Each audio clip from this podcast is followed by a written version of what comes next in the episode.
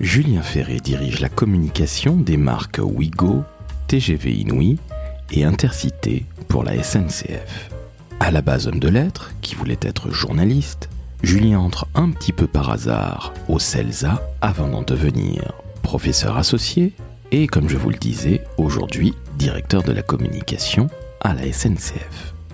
Dans ce nouvel épisode du décodeur de la communication, vous allez donc découvrir un homme absolument charmant, brillant et aussi extrêmement concret.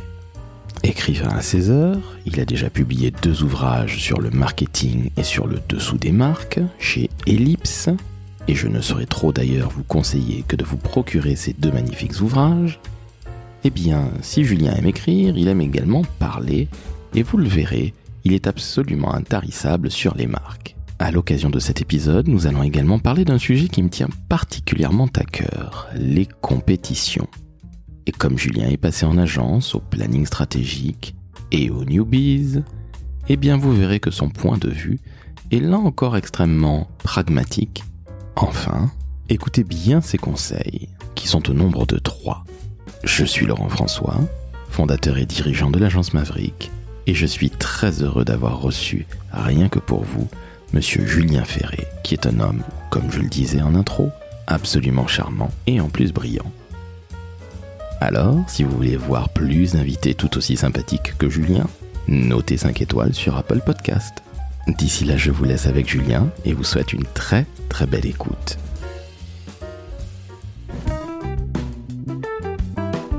Le décodeur de la communication, un podcast de l'agence Maverick.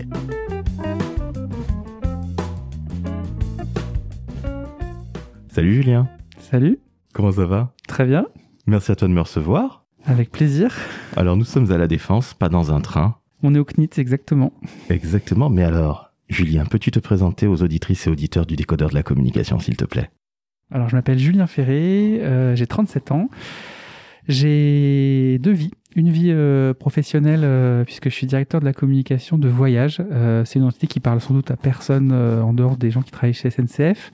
C'est euh, l'activité chez SNCF qui regroupe à peu près euh, 17 000 personnes, des conducteurs, euh, des agents, euh, des contrôleurs, enfin des chefs de bord, euh, des et puis toutes les ressources dont on a besoin pour faire fonctionner une activité et qui euh, opère les trains de la longue distance et de la grande vitesse. Donc euh, trois marques, TGV Inouï, Ouigo et Intercité. Donc là par contre quand je dis ça, je pense que tout le monde voit puisque ce sont les trains que vous prenez pour partir en vacances, euh, pour parfois faire des déplacements professionnels euh, et puis pour aller rejoindre votre famille à Noël.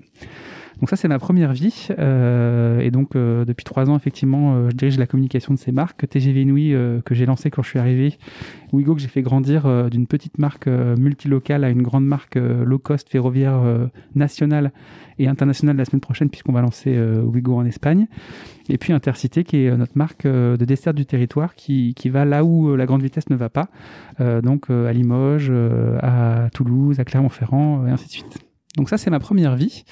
Et puis la, la deuxième vie, euh, je suis professeur associé euh, au CELSA. Euh, le CELSA, c'est une école de communication euh, dans une université. C'est assez euh, euh, unique en France comme étiage, puisque c'est, ça fait à la fois partie de, de la Sorbonne et en même temps, c'est une, ça fait partie aussi de ce qu'on appelle les grandes écoles, avec une spécialité qui est, qui est liée à la communication. Et en tant que professeur associé, je donne des cours, évidemment. Ça fait partie, je passe beaucoup de temps avec les étudiants de formation initiale et formation continue, puisqu'il y a aussi des adultes qui, euh, qui se forment euh, et qui se reforment euh, à, à certaines techniques de communication. Et puis, je fais partie de la vie de l'école, donc les concours d'entrée, les, les, les mémoires de sortie aussi, puisqu'il y a des mémoires universitaires. C'est une université, donc on écrit des mémoires à la fin de son parcours. Donc tout ça, ça fait partie de la vie à laquelle je peux contribuer au sein de l'école. Et tu es d'ailleurs un ancien du CELSA. Et je suis un ancien du CELSA, exactement. Toutes mes félicitations. Alors, chères auditrices, chers auditeurs, je tiens à le dire, ce n'est pas Julien qui va le dire. C'est moi qui vais le dire. Le CELSA est de très très loin la meilleure école de communication en France. On est d'accord, Julien C'est une très bonne école.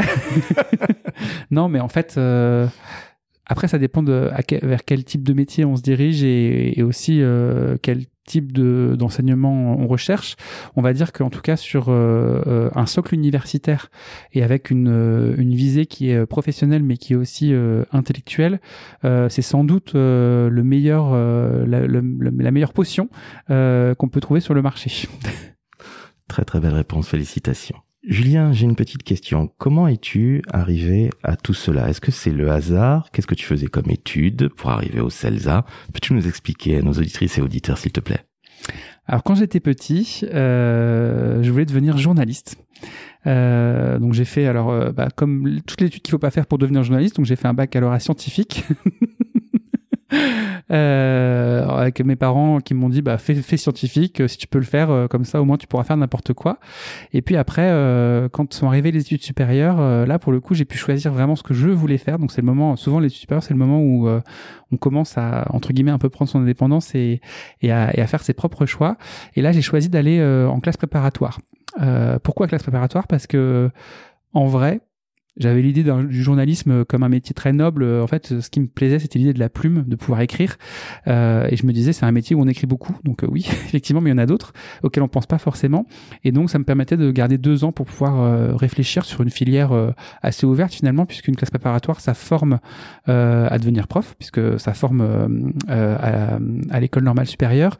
Mais ça, c'est surtout une formation généraliste d'excellence qui permet derrière de faire à peu près n'importe quoi avec un bac plus 2 c'est assez drôle parce que quand on fait deux ans de classe préparatoire, forcément, on est quand même un peu embrigadé pour euh, pour faire l'école euh, à laquelle auquel ça destine, donc euh, l'école normale supérieure. Et donc deux ans après, j'avais un peu oublié le côté un peu généraliste et ainsi de suite. Et je m'étais dit bah allez, j'y vais, je passe les concours et ainsi de suite. Et puis il se trouve que comme c'était les premiers concours que j'allais passer de ma vie, un peu pour m'entraîner finalement, je m'étais dit bah tiens il y a le concours de CELSA qui, est un mois avant, c'est une dissertation donc bah c'est assez proche des, des rendus qu'on peut qu'on peut demander ensuite. Euh, et donc, je vais le faire un peu en entraînement de normal sup pour voir, euh, pour m'essayer et pour m'échauffer euh, sur quelque chose avant d'arriver. Donc, j'ai passé le concours écrit du CELSA. J'ai passé le concours écrit de normal sup. Il se trouve que j'ai pas eu normal sup. J'étais sous admissible, sous admissible, donc juste avant de l'échelon pour pouvoir prétendre arriver à l'oral. Et par contre, j'étais admissible au CELSA, c'est-à-dire que j'ai passé l'oral.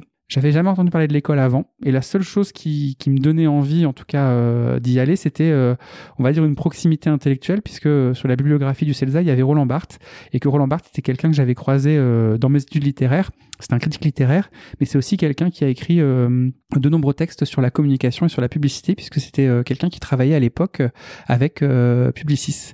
Puis j'ai regardé un peu sur l'école, évidemment, je me suis renseigné, et, et, je me suis rendu compte que c'était une école qui se proposait de, entre guillemets, alors j'aime pas trop dire recycler, mais je dirais plutôt valoriser euh, les publics universitaires, donc les scientifiques, les littéraires, et de les amener vers des métiers qui sont plus proches euh, de métiers professionnels. Et donc le, la question s'est posée à moi, c'est-à-dire euh, est-ce que je pars euh, pour euh, faire ce qu'on appelle QB en classe préparatoire, c'est-à-dire refaire une nouvelle année pour pouvoir repasser normal sup? C'est rare de l'avoir du premier coup et donc souvent en fait les gens cubent pour pouvoir l'avoir. Ou alors est-ce que je, je partais dans cette aventure dont je connaissais pas grand-chose puisque dans ma famille personne travaillait dans la communication. J'étais plutôt issu d'un milieu assez populaire et donc pas forcément pas forcément très éduqué on va dire sur ce milieu qui est quand même un, petit milieu assez fermé. Euh, et puis, bah, j'ai franchi le, pas et, l'aventure. Euh, et je me suis retrouvé dans une école euh, pour travailler dans la communication. Et là, c'est pas le choc, bien au contraire, c'est la découverte. Et c'est le kiff total. Alors euh, oui, c'était pas un choc. Euh, alors déjà, ce qui est très différent, c'est que par rapport au rythme de la classe préparatoire, qui est comme un rythme assez dur et soutenu, euh, c'est un rythme qui me paraissait plus normal. Pourtant, pour d'autres personnes qui venaient d'autres horizons, ça pouvait être un rythme assez intense, hein, puisque par rapport à une faculté, là pour le coup, euh, euh, les cours sont obligatoires, c'est des petits groupes, c'est 30 personnes, euh, une promo, et donc avec une assiduité aussi, et des, des, cours qui ont lieu toute la semaine, du matin jusqu'au soir, donc on, on, est loin en fait du rythme de la fac. Hein. Et puis surtout, ce qui était assez intéressant, et c'est toujours comme ça que l'école est construite, avec une, une progression dans les enseignements, c'est-à-dire la licence qui commence sur des choses qui sont plutôt généralistes et un socle de sciences humaines extrêmement large donc il y a évidemment des enseignements professionnels sur de la communication, mais c'est euh, portion congrue. Et par contre, il y a aussi de la socio, de l'ethnologie, euh, de la sémiologie. Donc euh, en fait, tous les fondamentaux des sciences humaines qui derrière vont servir pour toute une carrière. Ensuite, un master 1 et puis un master 2 qui vont en se professionnalisant avec de plus en plus d'enseignements faits par des professionnels, des intervenants extérieurs, et donc forcément une montée en compétences aussi progressive jusqu'au master 2. Et toi, donc, tu y es professeur associé, c'est ce que tu disais tout à l'heure. Exactement. En quoi ça consiste exactement? Alors donner des cours, j'imagine, mais il doit y avoir un petit peu autre chose. Le côté associé, je serais bien heureux de savoir ce que ça, ce que ça cache. euh, alors bah, c'est un c'est un, un, statut un peu un peu euh, étrange euh, dans le droit français puisque euh, c'est à mi chemin entre un, un, un, statut de professeur euh, des universités et d'intervenant extérieur. L'intervenant extérieur, il vient juste faire ses cours et puis il s'en va. Le professeur des universités, lui, c'est son métier et en fait, il ne fait que ça, enseignant chercheur, c'est-à-dire que il dispense des cours et il mène des recherches universitaires et il participe à la vie de l'école. Et là, en fait, c'est un petit peu entre les deux, c'est-à-dire que hum, vous venez faire des interventions euh, et donc j'ai, euh, je m'occupe de moi de deux cours. Euh, j'ai un cours euh, qui s'appelle euh, rhétorique du pitch euh, où en fait on apprend à faire du newbies, c'est-à-dire qu'on apprend à faire des compétitions d'agence à la fois du côté du client et du côté de l'agence, c'est-à-dire comment est-ce qu'on fait un appel d'offres, comment est-ce que on approche un client, comment est-ce qu'on fait une recommandation, comment est-ce qu'on répond, comment est-ce qu'on construit un PowerPoint et ainsi de suite. On part d'Aristote, on part de la rhétorique et on, va jusqu'à euh, jusqu'à jusqu'à la recommandation de, communication. Et puis euh, ce cours est adossé au dernier examen de l'année euh, des Master 2, donc c'est le dernier examen avant de partir, de quitter la vie universitaire. C'est ce qu'on appelle le grand cas. Et donc tous les ans, il y a un client, un vrai, une vraie marque qui vient pitcher un vrai sujet et qui interroge les étudiants qui sont regroupés en mini-agences, qui travaillent pendant six mois dessus à mes côtés et qui ensuite présentent leurs recommandations et le client choisit son agence comme dans le cas d'un vrai pitch. Donc ça, c'est euh, euh, une partie des cours que, que, je dispense. Et après, en tant que professeur associé, forcément, c'est ce que je disais, je participe beaucoup euh, à tout ce qui est recrutement des étudiants. Donc je participe au concours d'entrée. si jamais vous, vous êtes amené à un jour ou l'autre à passer le concours CESA et j'espère vous croiser, il y a une partie écrite et puis après il y a une partie orale. Et donc pendant 20 minutes, 30 minutes, on va tester les motivations des étudiants et, et surtout on va essayer de comprendre comment est-ce que comment est-ce qu'ils sont euh, euh, câblés, comment est-ce qu'ils sont construits euh, et si leur état d'esprit et leurs aspirations seraient en adéquation avec les enseignements qui sont proposés. Pourquoi on fait ça et pourquoi c'est un concours qui est aussi fermé puisque c'est un concours qui se passe en deux étapes? Parce que déjà il n'y a pas beaucoup de place euh, si je prends par exemple le, le, département marque dans lequel je suis, en général en licence, il y a 700, euh, 800 candidatures et il y a 30 places, donc c'est pas beaucoup. Et puis aussi parce que euh, euh, en fait on construit une logique de promotion, c'est-à-dire qu'on va aller chercher un équilibre, des gens qui vont travailler ensemble, qui vont faire des cas pratiques ensemble et ainsi de suite. Et donc on va aller chercher aussi des personnalités. C'est pas forcément que des gens qui ont fait des classes prépa. D'ailleurs, on, on, on s'en parlait. il y a aussi des gens qui ont fait des IUT, des gens qui ont eu d'autres d'autres vies avant. Et ce qui est surtout intéressant, c'est plutôt la diversité euh, et c'est euh, la capacité justement de l'école à amener des gens euh, qui n'ont pas forcément au départ des prédispositions pour la communication, qui viennent pas de ce milieu non plus, parce que c'est souvent un milieu un peu d'entre-soi, et qui sont capables de le découvrir et d'y prendre du plaisir et d'y apporter quelque chose également. Et puis, comme on se le disait tout à l'heure, je m'occupe aussi de la de la toute fin des études, puisque après les études, il y a le mémoire de fin d'études, le mémoire de master 2, et donc je suis aussi ce qu'on appelle rapporteur universitaire, c'est-à-dire que j'accompagne chaque année entre 5 et 10 étudiants euh, sur leur thématique et euh, pour écrire euh, et pour finaliser leur, leur, leur mémoire. Écoute, merci beaucoup. C'était absolument passionnant. Je ne savais pas. Je n'ai pas fait le CELSA à titre personnel. J'ai fait une école de commerce, la Rennes School of Business, que je salue. L'école à 30 ans. Très bien. merci beaucoup. Monsieur est trop aimable. C'est vrai. Mais sincèrement, je ne pensais pas que c'était aussi complet. Et je suis bluffé sur le cours que tu donnes vis-à-vis -vis du pitch, parce que c'est mon métier de formation le newbies. Donc je suis d'autant plus intéressé. Ah, c'est fou. Eh oui. On pourrait changer dessus. je vais me gêner, mais justement, je te poserai quelques questions à cet effet parce que je ne m'attendais pas à ça. Alors, on va parler de d'une autre de tes casquettes, si je puis dire, d'emblée. Enfin, pas d'emblée, mais euh, là, on est déjà à bâton rompu, mais les dessous des marques. Est-ce que tu peux nous en parler, s'il te plaît? Bien sûr. Alors, en fait, il, se trouve qu'il y a à peu près trois ans, euh, j'ai entamé, on va dire, une aventure éditoriale. Euh, donc, comme je, disais tout à l'heure, j'ai fait une thèse au CELSA et c'est vrai que depuis donc la fin de ma thèse en 2012, euh, j'avais envie encore de d'écrire et ça me manquait un petit peu euh, l'exercice d'écriture puisque on fait des métiers en fait qui sont des métiers beaucoup d'oralité dans lesquels on produit beaucoup, mais on produit euh, des images, des affiches, des campagnes, ainsi de suite où il n'y a pas beaucoup de traces. Et je trouve que c'est intéressant aussi d'arriver à laisser une trace. Et donc j'ai rencontré euh, les éditions Ellipse, euh, mon éditrice euh, Marion Denos, et je voulais, à partir d'un cours que j'avais construit au CELSA justement sur la circulation des imaginaires de la communication, c'est-à-dire finalement ces grands sujets qui circulent dans la tête des professionnels, la data, les tendances, la cible, et ainsi tous ces grands mots.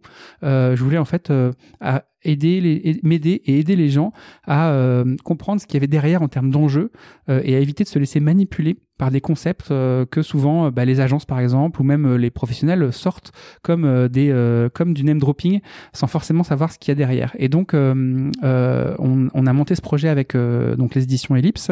J'ai réuni des professionnels sur le sujet et on a sorti un livre qui s'appelle les dessous du marketing et de la communication et donc qui est sorti il y a trois ans.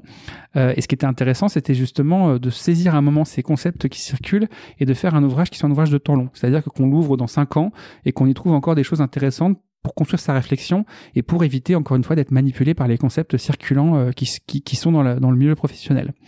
Euh, ça a très bien marché, euh, tant et si bien que bah, l'éditrice m'a demandé de travailler sur un système de collection. Et donc, en début d'année, en, janvier, on a sorti les dessous des marques avec la même ambition, c'est-à-dire un ouvrage collectif avec un public qui peut être un public de professionnels, mais aussi un public de néophytes, c'est-à-dire des gens qui ne connaissent pas forcément au départ le sujet, soit qui sont professionnels d'entreprise sur d'autres métiers, soit qui sont aussi des, des, des des, personnes euh, étudiantes ou même des gens qui s'intéressent à côté euh, au sujet de consommation. Et euh, sur ce, livre, Les Dessous des marques, ce qu'on a voulu essayer de comprendre, c'est quelle était la place aujourd'hui des marques dans la société contemporaine C'est-à-dire, euh, on voit bien euh, euh, avec les débats sur la contribution environnementale des marques, sur les, les, sujets de citoyenneté, d'élections liées au commercial et ainsi de suite, que les marques sont plus que simplement des, des produits et, et, et, sont plus que uniquement inscrites dans le champ commercial. Et donc, on voulait essayer de comprendre un petit peu aujourd'hui quelle était la place des marques dans la société, dans son évolution. Et j'ai réuni un triptyque, c'est-à-dire des DIRCOM, des gens euh, souvent qui parlent pas beaucoup parce que c'est plutôt des praticiens et donc on leur donne pas forcément la parole et ils ont pas forcément euh, l'envie ou, euh, ou les, les, ressources pour écrire. des gens aussi qui travaillent en agence et puis des universitaires. Et avec ces trois regards, donc un triptyque, aller chercher des cas de marque pour que ce soit très didactique. Donc à chaque chapitre, en fait, il y a un cas qui est développé pour pouvoir, qui un peu un exemple. Et puis derrière ces cas, des méthodes. C'est-à-dire si moi demain je suis DIRCOM ou si demain je dois travailler sur ces sujets, bah, comment je m'y prendrais pour pouvoir lancer une marque, pour pouvoir fusionner deux marques ensemble et ainsi de suite. Donc quelque chose de très pratico-pratique. Il y a également de l'intellect. Évidemment, il y a du cerveau. Je vais me faire un très très grand plaisir de lire et de faire lire à madame qui n'est pas du métier, mais comme tu le dis, c'est aussi pour des néophytes et des béotiens et des béotiennes, donc ce sera un véritable plaisir. J'ai une question, Julien. C'est quoi ta définition de la marque? Alors, bah, je vais revenir à ma définition des tendances, puisque c'est, comme je le disais, c'était mon travail. De, j'ai fait une thèse et j'ai fait une thèse sur le sujet des tendances. Euh, et en fait, euh, pour moi, c'est assez proche. Les, les, les, deux sont assez proches. Vous allez le voir dans la, dans la, dans l'accept, dans l'acception. Euh, pour moi, une marque, c'est quelque chose qui est capable de lier euh, des, des choses qui relèvent de, du matériel, des objets, et puis des, des choses qui relèvent du conceptuel, c'est-à-dire des signes. Euh, et, et, cette, cette justement, c'est une capacité d'oblitérer une table, euh, un vêtement, euh, un téléphone et ainsi de suite, et lui apporter une valeur supplémentaire par euh, l'endossement justement de cette fameuse marque. Écoute, merci à toi d'être arrêté. C'était à brûle pur point. Hein. justement, c'était pas préparé. Je trouve ça que je trouve que c'est très bien parce que justement, on n'est pas dans le bullshit et je te félicite et je te remercie. C'est que c'est très concret, très factuel. Et justement, je crois que nos métiers de communication ont un peu tendance à se cacher derrière des écrans de fumée encore aujourd'hui. Et merci d'avoir été aussi clair et transparent. Merci à toi. J'ai pas de notes. Hein. je confirme. J'ai pas eu les questions. Non, absolument pas. Je ne les envoie jamais parce que je ne les prépare pas. Bon, faut pas le dire. Julien, est-ce que tu peux revenir sur ton parcours? Parce que ça fait maintenant 15 ans que tu fais ce métier. Alors on a parlé de Julien le professeur, associé au CELSA, le diplômé du CELSA. Euh, est-ce que tu peux nous dire ce que tu fais? Alors depuis trois ans Évidemment, tu es monsieur oui, si je puis dire. Ouais. Julien Ferré, c'est un nom prédestiné pour travailler dans les chemins de fer. je ne vais pas le dire, mais évidemment, j'imagine qu'on On me l'a déjà fait. à peu près un milliard et demi de fois, n'est-ce pas? Oui. Donc j'ai bien fait de m'abstenir. Mais euh, Peux-tu nous retracer, s'il te plaît, ton parcours? Parce qu'il est extrêmement riche, tu es passé des deux côtés. Aujourd'hui chez l'annonceur, mais tu es aussi passé pendant plusieurs années chez l'agence, au planning stratégique, entre autres. Alors déjà, ça va te faire rire, mais euh, euh, en fait, quand j'étais étudiant, moi, j'ai fait tous mes stages chez l'annonceur, et pour une raison euh, assez euh, prosaïque, qui est que en fait, l'agence à l'époque ne payait pas les stages ou les payait très mal, et en fait, moi, j'avais pas de moyens. Euh, comme je disais, je suis, je suis plutôt dans un milieu euh, assez modeste. J'étais boursier et en fait, faire six mois de stage pour moi, c'était impossible de les faire sans gagner un centime. Je pouvais pas faire du bénévolat et donc j'ai fait mes stages chez France Télécom parce que c'était une entreprise publique et donc qui avait des grilles des rémunérations, notamment pour les étudiants du CELSA, qui étaient assez attractives. Et ensuite, j'ai travaillé chez Natexis Asset Management, donc dans l'asset management. Donc ça doit parler à personne parce que c'est en fait lié à la gestion des produits financiers, des actions et des, des PEA, des plans d'épargne en action, et sur toute la partie communication, parce que bah, en fait le secteur bancaire, c'est pareil, c'est un secteur qui était extrêmement rémunérateur. Et au-delà de la blague, en fait, c'est des stages que j'aurais jamais fait parce que euh, en fait, quand on se dit sur quoi j'aimerais bien travailler, à chaque fois les étudiants nous disent bah, le luxe, les cosmétiques et ainsi de suite. Euh, et en fait, c'était hyper formateur déjà parce que j'avais une marge de manœuvre euh, extraordinaire et puis parce que bah, justement j'ai découvert des secteurs et j'ai découvert que c'était presque plus intéressant de faire de la communication dans des secteurs qui étaient considérés comme euh, euh, pas glamour que sur des secteurs glamour où finalement il n'y a plus rien à inventer. En fait tout a déjà été fait.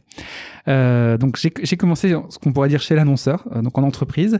Et puis par contre quand j'ai commencé à travailler en fait j'avais découvert chez au CELSA le métier de planeur stratégique. C'est un métier que je trouvais euh, hyper intéressant parce que euh, c'était le métier entre guillemets un peu euh, bah, du journaliste en agence par rapport à ce que mon, projet dont je parlais tout à l'heure, c'est-à-dire le métier de celui qui écrivait, qui écrivait les recommandations, qui écrivait la partie stratégique, qui briefait les, les créatifs pour pouvoir leur raconter en fait l'histoire qu'il fallait véhiculer.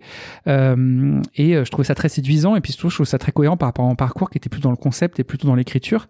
le problème c'est que des plans stratégiques dans Paris il y en a euh, entre 100 et 150 euh, sur tout le marché parisien et que euh, un pauvre étudiant qui sort même d'une très bonne école, qui a pas d'expérience et qui a travaillé chez Transtélécom et Natexis, jamais on va lui confier un job de plan stratégique comme ça, de but en blanc, sans expérience.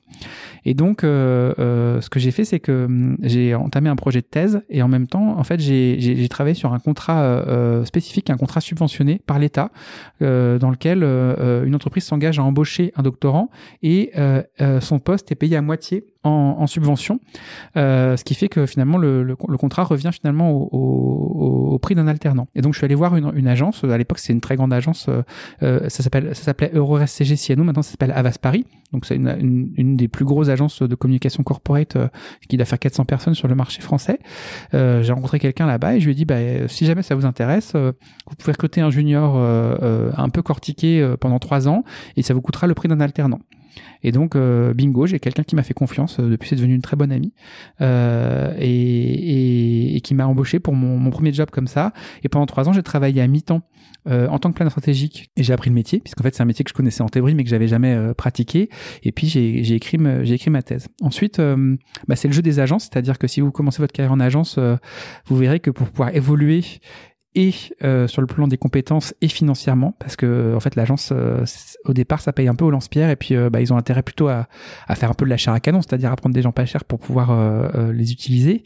En fait le jeu c'est que bah, pour pouvoir augmenter en termes de compétences et en termes de rémunération il faut changer d'agence. Donc j'ai changé d'agence tous les trois ans pratiquement. Et je suis parti dans une petite agence qui s'appelle Plan Créatif qui a disparu mais qui maintenant a été rachetée par Laurent Bip qui s'appelle Babel.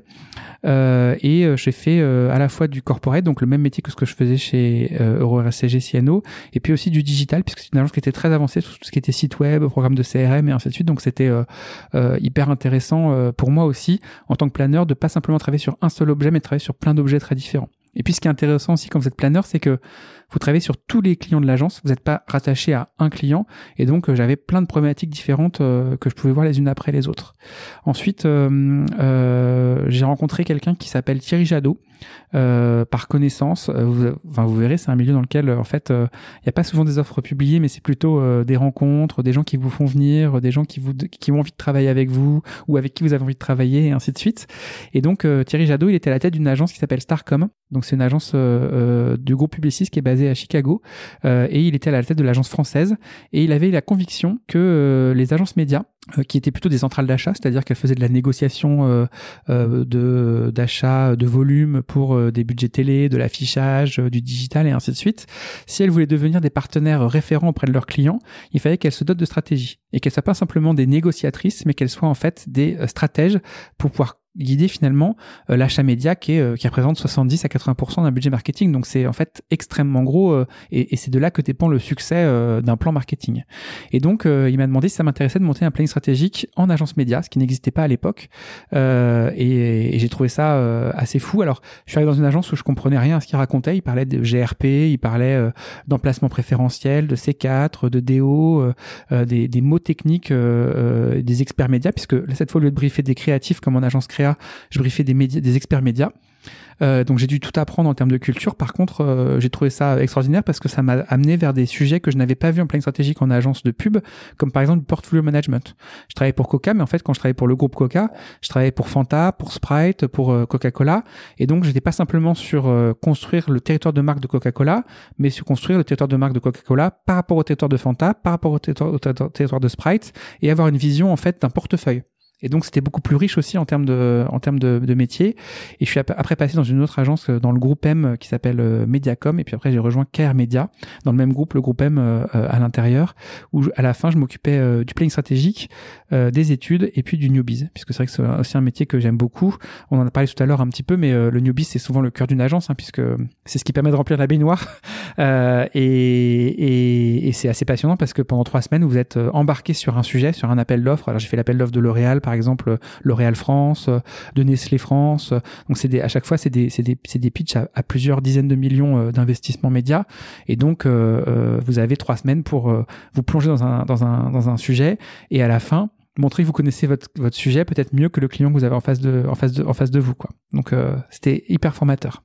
Alors, justement, on va ouvrir un, un chapitre qui moi me passionne parce que le newbie c'est ma vie en fait en agence. Moi j'ai commencé comme ça par hasard et par hasard, comme disait Gainsbourg, et je n'en suis jamais sorti même si aujourd'hui j'ai fondé ma boîte. Tu sais bien Julien aujourd'hui que c'est compliqué pour les petites structures type Maverick. On est des nains de jardin, euh, il y a des plus grands, des plus beaux, des plus forts et à juste titre d'ailleurs, je suis ravi. Mais comment est-ce qu'on pourrait rendre les compétitions peut-être moins difficiles pour les petites structures? Toi qui es un homme qui maîtrise ça, tu en as fait du newbies alors peut-être sur de l'achat média, mais au CELSA, je ne savais pas que ça existait cette cette structure et je, découvre et euh, je vais me renseigner à fond là-dessus. Mais comment on peut faire en sorte peut-être qu'il y ait moins de compétition, qu'il y en ait peut-être plus sur certains budgets, parfois. Comment on peut essayer de faire avancer les choses? J'ai l'impression qu'annonceurs et agences ne se comprennent plus. Alors, euh, moi, chez SNCF, euh, j'ai dû faire déjà 6 ou 7 pitchs parce que on est une boîte publique et donc tous les 3 ans, malheureusement, on n'a pas beaucoup le choix et on doit c'est légal, obligatoire, euh, remettre en compétition, euh, euh, ça fait partie de notre de notre structure d'entreprise. ce que j'essaie de faire pour que ce soit le moins pénible pour tout le monde et que ce soit surtout rentable pour ceux qui participent, c'est déjà de pas inviter beaucoup d'agences. C'est-à-dire que en général, il y a deux tours c'est pratiquement tout le temps le cas, voire trois, ça dépend. Euh, mais en tout cas, sur le premier tour, c'est souvent euh, c'est publié au, journal officiel européen, donc euh, n'importe qui peut répondre. Par contre, ce qu'on fait, c'est qu'on on, fait répondre uniquement sur, on va dire, une note d'intention, une note strat. Ça prend pas beaucoup de temps à faire. en deux jours, si jamais les gens ont, la tête bien cortiquée et ont pu, ont pu un peu se répondre, se pencher sur le sujet, ils peuvent avoir bouclé la note strat et ça prend pas beaucoup de temps. Le tour 2, en général, on fait trois, quatre acteurs parce que euh, en fait ça sert à rien d'interroger 10 acteurs sur un deuxième tour avec un cas pratique si en fait vous allez retenir qu'une agence à la fin. Il faut quand même que le taux de transformation potentiel de l'agence 25% ça me semble raisonnable. Par contre 10% euh, autant dire que c'est comme si on jouait à la loterie quoi. Si on joue au loto et qu'on gagne pas à la fin on joue plus en fait. Euh, donc je pense qu'il faut réduire le nombre euh, d'acteurs qui sont interrogés sur les vrais cas, c'est-à-dire sur sur ce qui, qui, qui constitue le plus de travail. Éviter aussi et ça je le dis parce que je l'ai vécu en agence les timings qui sont malheureux en fait, on briefe pas une agence euh, le 15 décembre pour un rendu le 5 janvier, parce qu'en fait, entre les deux, il y a Noël, et donc c'est comme s'il n'y avait pas de temps. Euh, et pareil, on ne briefe pas une agence euh, le fin juin pour un rendu début septembre. C'est pareil, en fait, les gens ont le droit de partir en vacances. Et ok, les clients partent en vacances, mais les agences, elles partent aussi en vacances, elles ont une vie. Donc, ça fait partie aussi des règles d'éthique qu'on s'est données pour justement éviter ce dont tu parlais, qui est un peu cette, cette déconnexion. Après, je pense qu'il faut aussi faire attention euh, à quel type d'agence on interroge et à ce qu'on cherche. Ce que je veux dire, c'est que on va pas, on va pas interroger euh, une agence qui fait 400 euh, personnes et une agence qui fait 5 personnes et les comparer. En fait, si jamais on a un petit sujet et qu'on pense que c'est plus intéressant d'avoir une agence indépendante et qui est un peu agile, bah du coup on va interroger quatre agences indépendantes qui font à peu près la même taille et la même typologie. Et si au contraire on est sur un très gros budget avec un très gros appel d'offres où en fait il faut 100 personnes pour pouvoir répondre, on va interroger quatre agences qui font 100 personnes. En fait, ça sert à rien euh, de, de, de, de, de pitcher pour voir et à la fin, euh, en fait, de dire bah non, eux ils pourront jamais travailler avec nous, ils sont trop petits. Bah, dans ce cas-là, faut pas les interroger en fait, simplement. Donc, euh, ça me semble des règles, on va dire de bon sens. après, après, là où c'est compliqué, c'est que ce qui est pas toujours facile, c'est que par exemple, je sais que par le, alors c'est pas en ce moment, mais je sais que par le passé, j'ai eu des cas de figure où il y avait une agence avec laquelle on voulait plus travailler, mais politiquement, on se devait de la réinterroger en sachant qu'elle serait pas choisie. Donc euh, après, ça laisse, on va dire peut-être une chance potentielle à à, à reséduire, mais euh, parfois en fait, on est, on a aussi des obligations qui sont liées aux politiques, aux relationnels et ainsi de suite. Donc euh, c'est des choses avec lesquelles il faut faire. Mais on va dire que plus globalement, on essaie d'avoir quand même des, euh, des situations de pitch qui sont des situations saines. Et puis après, dernière chose, parce que tu parlais effectivement de, de petites agences. Moi, je pense que hum, sur le, le gâteau, on va dire de la communication, je dirais pas de la publicité, mais je dirais de la communication, parce qu'en fait, la publicité c'est un peu restreint, alors qu'en fait la communication c'est très large. Et il y a beaucoup de choses. On se rend pas compte euh, quand on est en agence, mais un annonceur, il a euh, des milliers de points de contact, des milliers de choses à faire. Euh, je pense qu'il y en a un peu pour tout le monde. Si je prends mon cas, aujourd'hui, je travaille avec des grosses agences qui font partie de réseaux. Euh, donc euh, ma, mon agence de publicité c'est Rosa Park, mon agence média c'est Zénith. Donc c'est des énormes agences euh, sur le marché français. Enfin Rosa Park c'est une petite mais c'est dans un grand groupe qui est le groupe Avas. Euh, et puis je travaille aussi avec des agences qui sont beaucoup plus petites. Par exemple euh, sur tout ce qui est PLV en vitrine, j'ai Retail Media. C'est une petite agence indépendante. C'est pas très gros. Enfin ils sont bons sur leur domaine et ils sont ils sont staffés, mais mais je veux dire ça fait c'est pas Publicis Avas ou, ou WPP et c'est un super bon prestataire que je valorise autant que mes autres prestataires par ailleurs. Simplement, je viens pas les charger pour les mêmes choses et je fais pas les mêmes choses avec eux. Merci pour cette réponse pleine de bon sens. et c'est sincère, hein, je suis pas vraiment flagorneur et c'est un vrai plaisir de discuter avec toi, je te l'avoue et je te le dis, euh, les yeux dans les yeux, comme diraient certains. Mais là, c'est sincère. Je peux témoigner, on est les yeux dans les yeux. Alors, il faut l'avouer, nous sommes dans un grand open space et nous sommes deux. c'est très très drôle. Mais on est à un mètre. Hein. Distance, j'ai le masque, Julien a pu l'enlever pour qu'on l'entende bien mieux, mais en tout cas, sachez-le, il n'y a pas de mauvaise surprise avec Covid, avec euh, ce podcast. Justement, en tant que directeur de la communication, tu as une équipe d'une trentaine de personnes, tu disais, c'est ça? Oui. Alors aujourd'hui, elle n'est pas là. C'est une grosse équipe. Alors là, ça fait un peu fantôme. On, on dirait que j'ai des employés fictifs, mais pas du tout. Donc, il travaille réellement. Je, je, je témoigne. Évidemment, pour des raisons sanitaires, on ne peut pas venir tous au travail et apparemment vous avez l'interdiction de venir. Tu es une sorte de permanence, si j'ai bien compris. En fait, on se doit d'être exemplaire, c'est-à-dire que euh, étant euh, une boîte euh, à 100% capitaux publics, on doit appliquer les consignes de notre actionnaire du mieux possible. C'est tout à ton honneur et bravo de garder entre guillemets la maison et ce bel open space. Ton équipe est constituée de quel profil? Alors c'est assez divers euh, et c'est ce que j'aime aussi hein. en fait euh, souvent euh, mais je dis la même chose aux, étudiants qui passent le concours du CELSA et c'est la même chose que je dis quand je recrute euh, des gens dans mon équipe euh, ou qu'on recrute hein, puisque c'est jamais moi tout seul je le, fais toujours avec mon, mon comité de direction. En fait on, recrute à la fois des expertises et on recrute aussi des personnalités. C'est-à-dire que une équipe c'est des gens qui savent faire des choses mais c'est aussi des gens qui savent travailler ensemble et qui construisent des projets tous ensemble. Donc il y a vraiment les deux dimensions qui sont sont extrêmement importantes.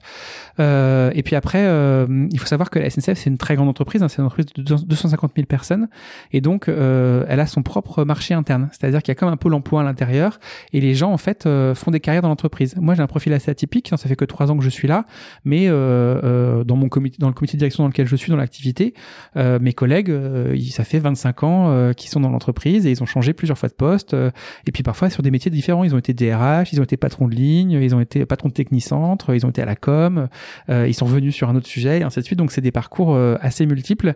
Et donc du coup, ce qui veut dire que dans mon équipe, j'ai à la fois des gens dont, la communication c'est l'expertise, et puis aussi des gens qui sont dont, l'expertise c'est le ferroviaire, et par contre à qui j'apprends l'expertise de la communication.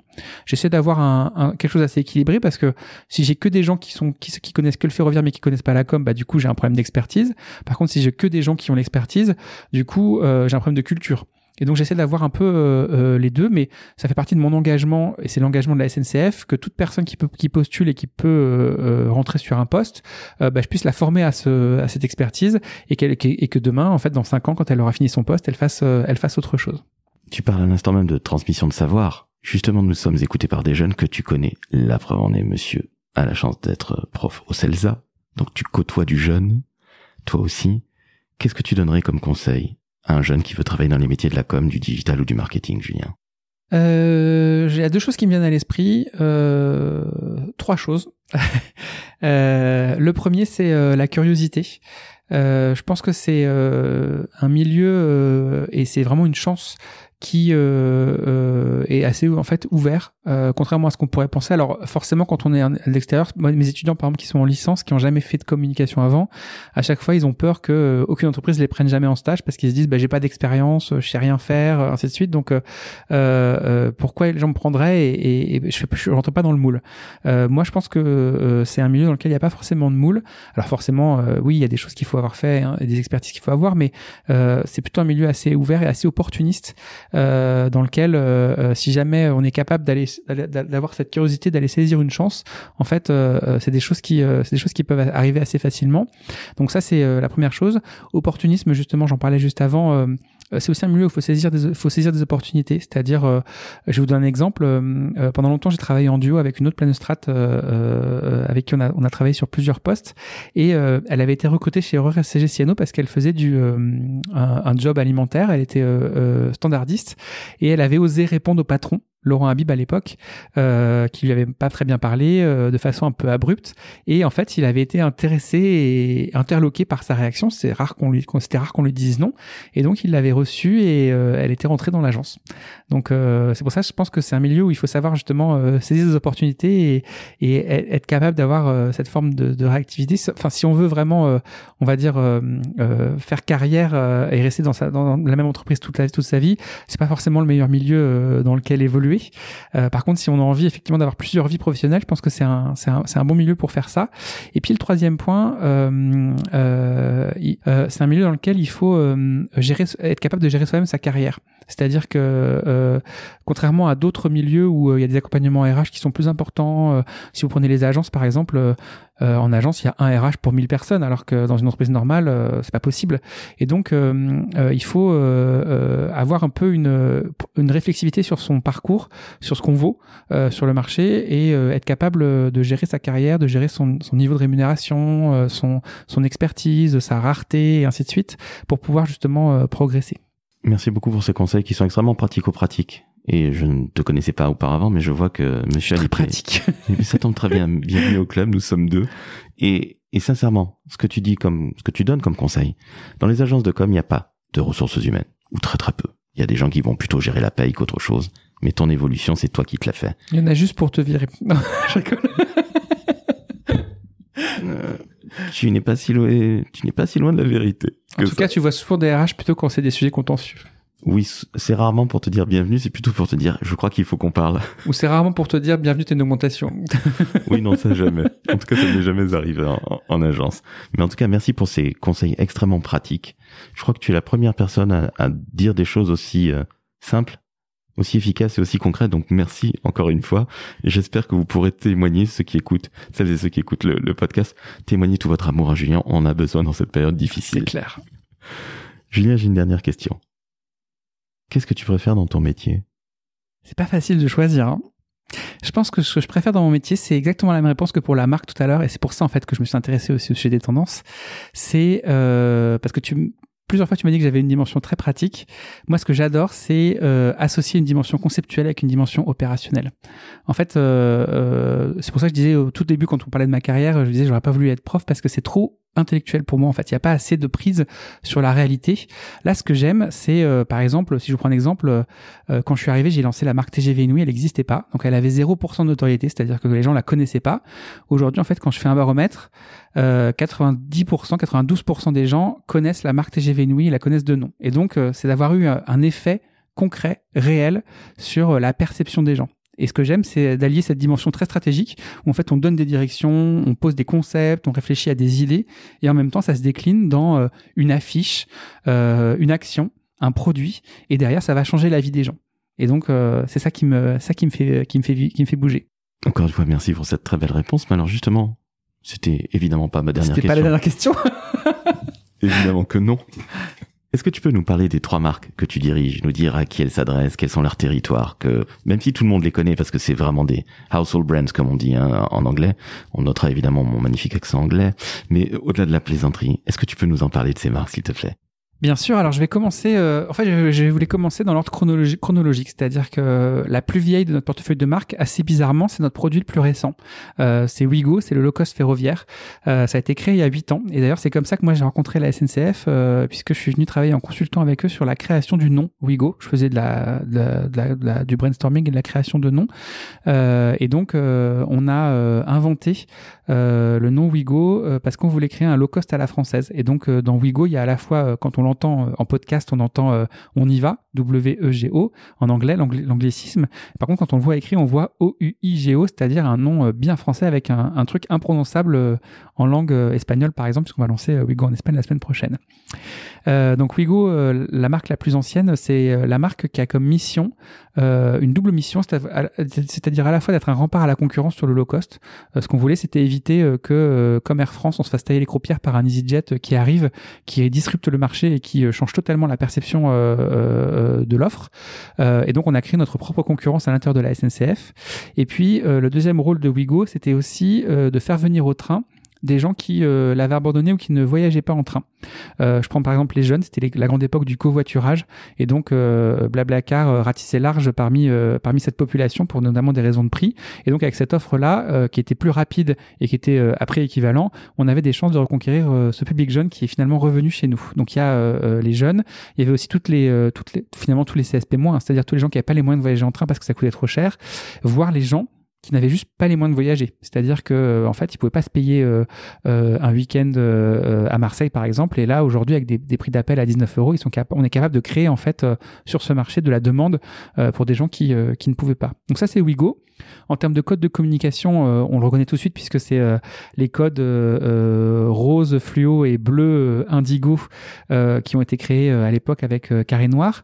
et puis ces personnages en 3D qui sont tous issus du même dessinateur depuis la création de la marque, euh, qui viennent justement euh, un peu disrupter l'univers du ferroviaire, qui est plutôt un univers un peu sérieux, un peu froid. Euh, l'univers du transport en général, hein, c'est pas forcément un univers très très consumériste, et donc apporter justement des codes qui sont extrêmement consuméristes. Donc ça c'est Wigo, et en fait Wigo au départ c'était une marque isolée, c'est-à-dire que on l'avait construite un peu en dehors de la de la dynamique SNCF, et puis ça a tellement bien marché que Wigo c'est devenu une marque plus valorisée par les gens que euh, les autres marques de la SNCF. Donc en fait, euh, entre guillemets, on a eu presque trop de succès euh, sur le plan du branding. Et à un moment, on s'est dit, bah, il faut qu'on utilise cette énergie positive qu'il y a dans Wigo pour aller en fait disrupter les autres marques. donc à l'époque, c'était voyagesncf.com qui est devenu oui.sncf et puis TGV Inouï qui était avant TGV et qui était un peu une non-marque en fait puisque c'était plutôt le nom du matériel, c'était le nom de la de la technologie, le train à grande vitesse. Donc on a créé TGV Inouï qu'on a lancé il y a trois ans. TGV Inouï étant on va dire l'offre mainstream. Donc euh, Wigo c'est le low cost et TGV c'est pas le haut de gamme, c'est plutôt le mainstream, c'est-à-dire c'est le milieu de marché qui va s'adresser à la plus large euh, population possible.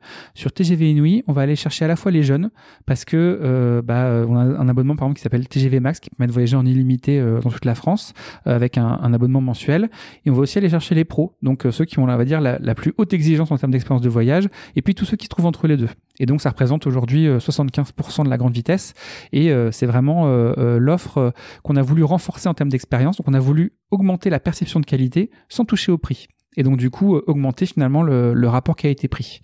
Euh, et ça encore une fois dans une perspective qui est très défensive, qui est à dire euh, en gros d'avoir un produit mainstream qui soit meilleur sur le marché français que les concurrents qui vont qui vont arriver demain ou après-demain. Et puis la dernière marque, c'est Intercité. Euh, J'en ai parlé rapidement tout à l'heure. C'est une marque euh, euh, de moyenne vitesse euh, qui permet euh, la desserte du territoire. Elle est très importante pour moi parce que elle permet que on n'ait pas dans la, en France. Si vous prenez Clermont-Ferrand, par exemple, c'est quand même une grande ville, Clermont-Ferrand, mais il n'y a pas de, de, rail à grande vitesse parce que ça coûte des milliards d'installer une, une, ligne à grande vitesse. Et donc Intercité, ça permet de relier ces territoires qui ne sont pas équipés par par ces par ces rails spécifiques et par ces, ces réseaux spécifiques pour pouvoir justement offrir bah, le déplacement en train à n'importe quel français et donc euh, raconter avec la marque Intercité cette histoire extrêmement territorialisée et extrêmement localisée. Mais écoute, c'est sur ces bons mots qu'on va se quitter, Julien. Tu me disais que j'étais bavard, tu avais tout à fait raison, mais je crois que tu es intarissable. Ah, euh, c'est clair. tu es intarissable pour parler de ces marques et de ce métier, et je te remercie parce que c'est absolument passionnant, vraiment. C'est très très très sincère. C'était absolument génial. Donc je te dis encore une fois merci. Et merci pour l'invitation. C'est tout à fait normal. Alors maintenant, chères auditrices, chers auditeurs, la minute que je n'aime pas trop, la promotion. Que vais-je faire? Vous dire d'aller noter 5 étoiles sur Apple Podcast. Et oui, les algorithmes doivent faire leur travail, c'est ainsi, nous sommes tous euh, liés à ça. Donc, si vous voulez entendre des gens aussi passionnants que Julien, qui est absolument génial aujourd'hui, qui m'a reçu dans ce grand open space où nous ne sommes que tous les deux, eh bien, notez 5 étoiles, commentez, partagez, vous notez partout, vous dites que c'est formidable, et vous nous enverrez de l'amour. On en a besoin. Cher Julien, je te dis encore merci, c'était super. Merci, et si jamais il y a des questions, j'y répondrai avec plaisir. Vous savez ce qu'il vous reste à faire, chers auditrices et auditeurs. À bientôt. Au revoir. Ciao, ciao.